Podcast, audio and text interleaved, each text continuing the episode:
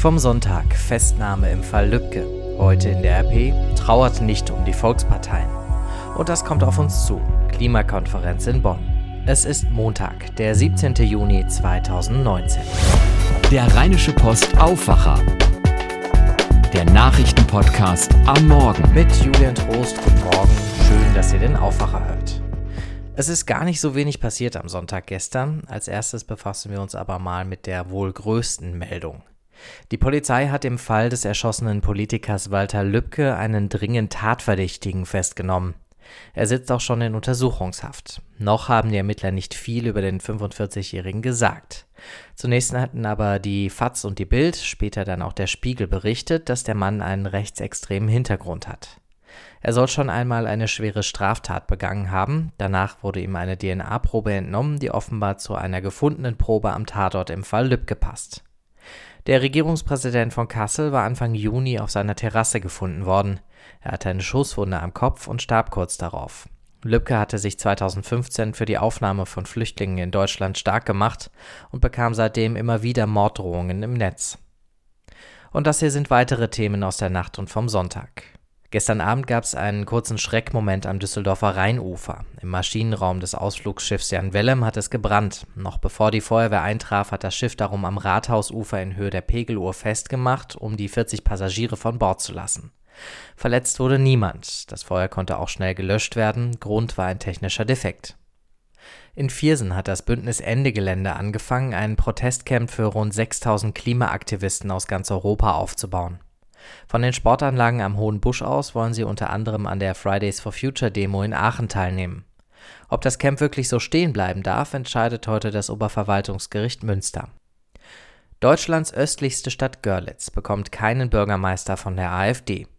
Bei der Stichwahl gestern verlor der AfD-Kandidat Sebastian Wippel gegen den Kandidaten der CDU Octavian Urso. Auch Rostock bekommt einen neuen Bürgermeister, da hat der parteilose Däne Klaus Ruhe Matzen gewonnen. Er wird der erste nicht-deutsche Bürgermeister in Deutschland. In Berlin hat sich die Große Koalition früh heute Morgen auf einen Kompromiss bei der Grundsteuer geeinigt. Dabei sollen die Länder offenbar einen eigenen Spielraum bei der Festsetzung der Steuer bekommen. Das hatte die CSU gefordert. Noch hat die Große Koalition offiziell keine Details bekannt gegeben. In Argentinien und Uruguay haben die meisten Menschen wieder Strom. Am Sonntag war in weiten Teilen beider Länder das komplette Netz zusammengebrochen. Warum ist noch nicht klar. Und bevor wir in die Rheinische Post von heute schauen, danken wir noch einmal unserem Sponsor der Provinz Groningen. Und die gibt euch heute das letzte, aber wohl schönste Argument, Groningen zu besuchen. Lasst euch auf dem Fahrradsattel den Wind durch die Haare wehen. Es gibt viele verschiedene Radrouten, die durch die abwechslungsreiche Landschaft führen. Typischer als die Kick-over-Dick-Radtour geht es nicht. Vom Deich aus blickt ihr über das weite Wattenmeer, während auf der anderen Seite die beeindruckende und ständig wechselnde Landschaft an euch vorbeizieht. Auf der Webseite visitgroningen.de könnt ihr euch weiter über die lohnenswerte Provinz informieren. In der Rheinischen Post von heute seht ihr auf der Titelseite ein mariniertes Steak. Das sieht auf den ersten Blick soweit erstmal ganz gut aus. Mariniertes Fleisch kann aber seine Tücken haben. Was ihr vor dem Kauf darum wissen solltet, das lest ihr heute im Wirtschaftsteil der Rheinischen Post. Ansonsten beschäftigen wir uns auf der Titelseite auch mit dem Start der Klimakonferenz in Bonn heute, dazu aber später mehr. Erstmal schauen wir auf unsere Seite 2. Henning Rasche und Frank Vollmer haben sich zusammengesetzt und über die rapide sinkenden Umfragewerte der CDU und der SPD nachgedacht. Herausgekommen sind drei Gründe, warum wir nicht um die Volksparteien trauern sollten. Die beiden raten zur Gelassenheit, denn die Parteienlandschaft in Deutschland war im Vergleich zu anderen Ländern zwar immer eine besondere und eine recht stabile, aber auch sie hat sich über Jahre immer wieder verändert, nur eben nicht so schnell wie heute. Und auf Seite 3 lege ich euch die Story von Marlen Kess sehr ans Herz. Es geht um Bereitschaftspflegefamilien.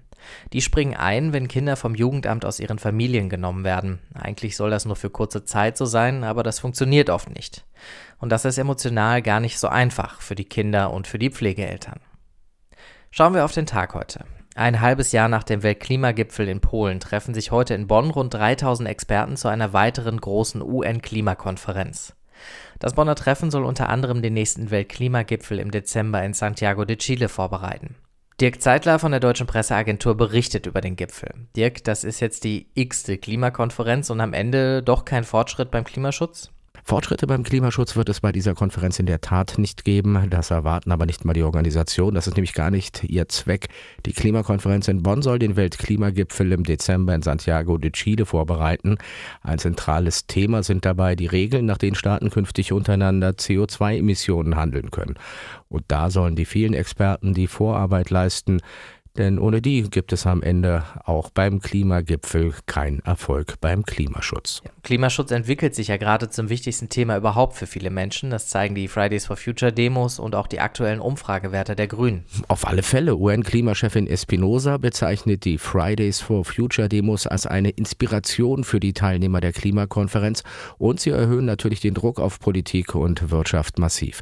Und der soll auch während der Konferenz weiter hoch bleiben. Am Freitag soll es in Aachen Aachen eine Fridays for Future Demo mit bis zu 20.000 Teilnehmern geben. Gleichzeitig hat das Aktionsbündnis Ende Gelände Blockadeaktionen im Braunkohletagebau angekündigt. Danke, Dirk. Oniswa qui mal. Ein Schelm, wer Böses dabei denkt. Der Spruch kommt angeblich von Edward III. Gesagt haben soll er das bei einem Ball, als er seiner angeblichen Geliebten ein verlorenes Strumpfband zurückgab. Mittlerweile steht der Spruch im Wappen des Vereinigten Königreichs und ist das Motto des Hosenbandordens. Man muss nicht immer verstehen, was Adlige und vor allem alte Königshäuser so treiben.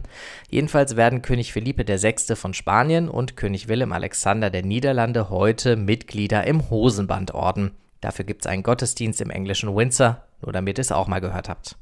Deutlich wichtiger ist heute das letzte Gruppenspiel der deutschen Frauen bei der Fußball-WM in Frankreich. In Montpellier geht es gegen Südafrika um den Gruppensieg. Für das Achtelfinale sind die Deutschen schon qualifiziert. Das Wetter bis 27 Grad heute Nachmittag und nur wenige Wolken, morgen noch ein bisschen wärmer, am Mittwoch kommen dann neue Gewitter. Das war der Aufwacher für den Montag heute. Wenn ihr was auf dem Herzen habt, dann schreibt uns an aufwacher.rp-online.de. Ich bin Julian Trost. Ihr hört mich morgen früh wieder, wenn ihr möchtet. Bis dahin wünsche ich euch einen schönen Montag. Ciao. Mehr bei uns im Netz www.rp-online.de